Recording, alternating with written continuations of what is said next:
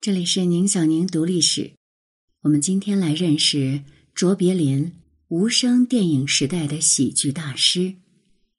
文章来源：阳光天明雅读院。卓别林出生于伦敦的一个演员家庭，父母在他三岁前就已经分开了。父亲在年仅三十七岁时因为酗酒过量去世。母亲则长期遭受精神疾病的折磨。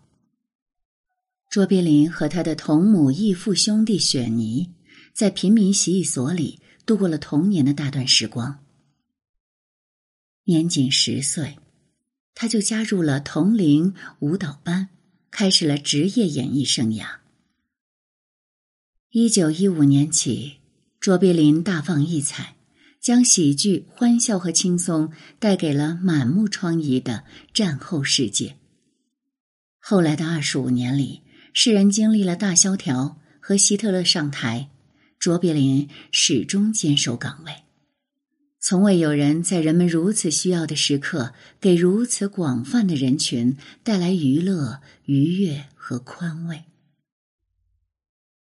塑造了多个经典戏剧形象后，告别银幕的卓别林，曾在古稀之年以唯一的一部自传来回顾自己的一生和从影经历。作为一部剖白之作，《卓别林自传》展示了卓别林全部的魅力、勇气、追求和信念。他如何发现和完善自己的天赋？他此后的电影生涯如何展开？以及他如何获得了全球声誉。这部传记是最早期的演艺名人回忆录，重现了电影和戏剧史上的真实细节和关键轨迹。在剪辑式的描述中，他陈述了自己的爱与恨、喜怒与纠结，以及喜剧演员在舞台背后被过度消耗的乐观精神。以下文字节选自《卓别林传》。我于一八八九年四月十六日晚上八点，出生在沃尔沃斯区的东街。此后不久，我们一家人就搬到了兰贝斯区圣乔治路的西广场。据母亲说，当时的我的生活是幸福的，我们的家境相当宽裕。一家人住了三间陈设很优雅的屋子。我至今记得，母亲每天晚上去剧院之前，总让我和雪妮睡在一张舒适的床上，爱怜的给我们把被窝掖好，然后将我们嘱咐给一个女仆。三岁半时，我闯了祸，比我大四岁的雪妮变戏法，把一枚硬币给吞下肚子了。再从脖子后边取出来，我不甘示弱，也同样把一枚半便士的硬币吞了下去，害得母亲只好去找医生。每天夜里从剧院回到家，母亲照例要留一些好吃的东西在桌上，一块那不勒斯蛋糕或几颗糖果，让我和雪妮第二天早晨吃，还说好了。要我们早晨不要吵闹，因为他往往睡得很迟。母亲是杂剧场的喜剧演员，那时年纪刚近三十岁，长得娇小玲珑，面孔白皙，眼睛是蓝紫色的，淡棕色的长发一直垂到腰下。我和雪妮都很爱母亲，虽然实际上。她并不是一位倾国倾城的佳人，但我们总觉得她美得像天仙一样。多年以后，认识她的人还对我说，她当时娇艳可爱，有着一种迷人的风韵。她常常很得意的把我们弟兄俩打扮得整整齐齐，星期日一起出去远足。雪妮穿的是伊顿公学的学生装和长裤。我穿一件蓝色天鹅绒上衣，配一副蓝色手套。我们沿着肯宁顿路漫步，一路上出足了风头。在那些日子里，伦敦的一切都是那样从容不迫。动作的节拍是从容的，甚至马拉着的有轨车沿威斯敏斯特桥路跑下去时，也踏着从容的步子。然后到了桥尽头，在旋转盘上也从容不迫的拐过弯去。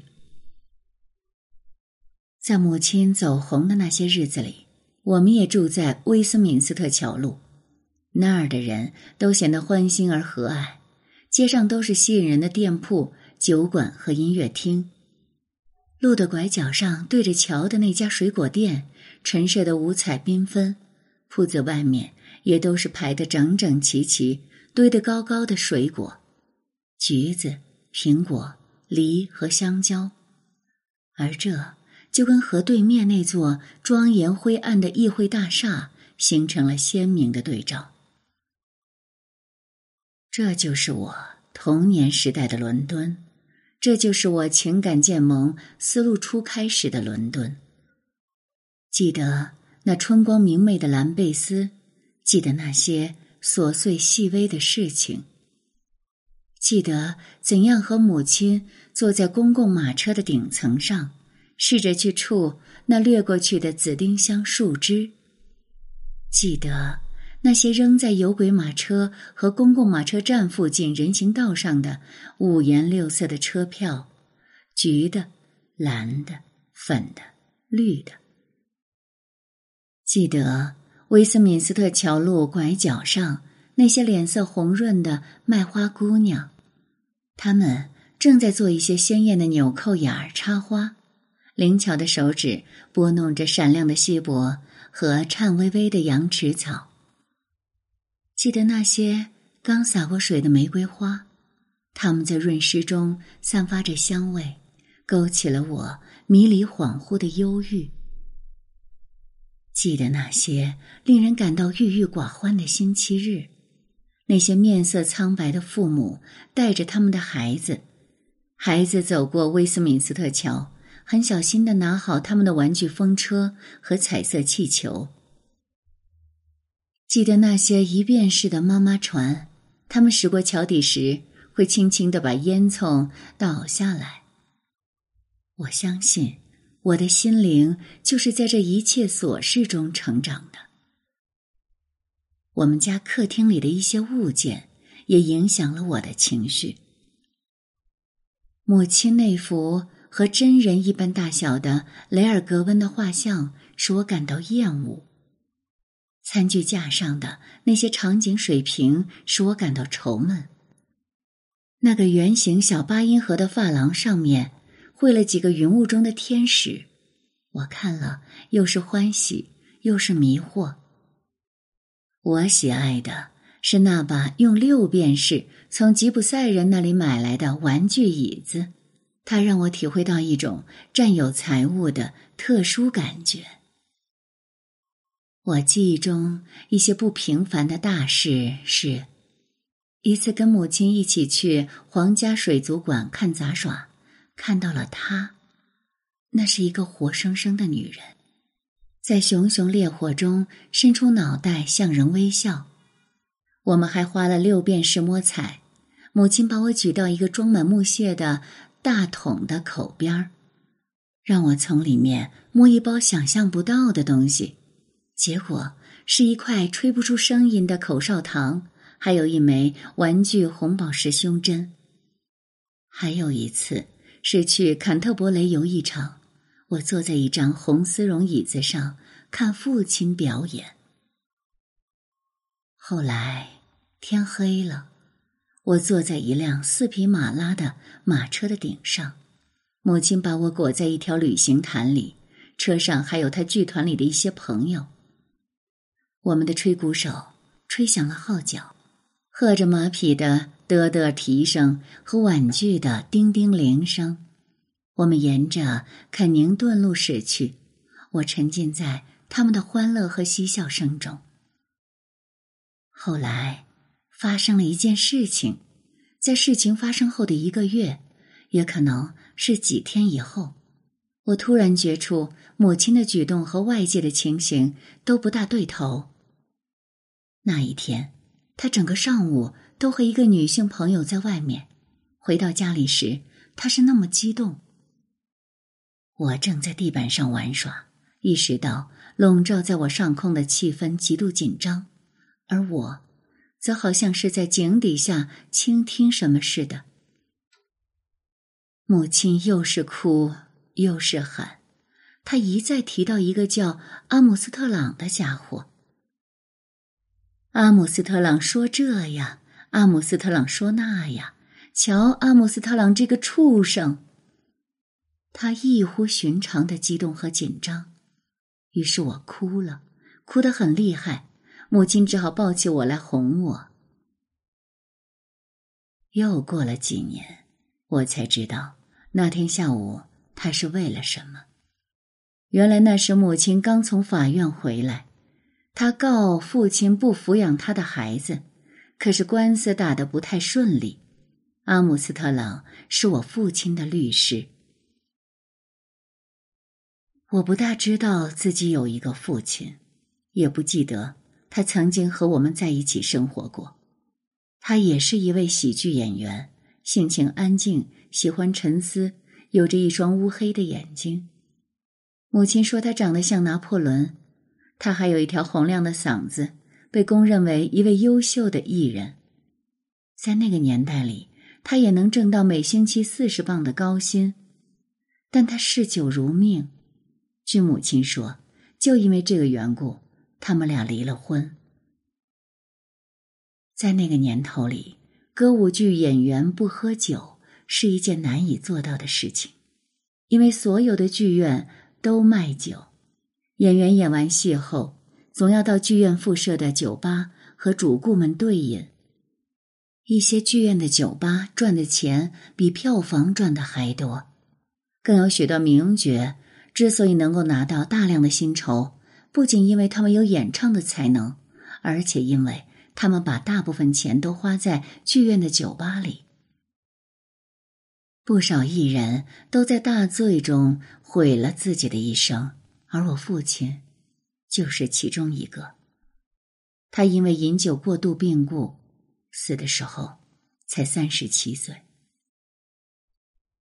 母亲总是以幽默和仇怨的口气谈到有关他的事情。他喝酒时脾气很暴躁，有一次他大发雷霆，母亲就和几个朋友一起跑到了布莱顿。父亲盛怒之下派了一封电报：“你打算怎样？立即垫付。”他的回电是：“打算跳舞、宴会、野餐，亲爱的。”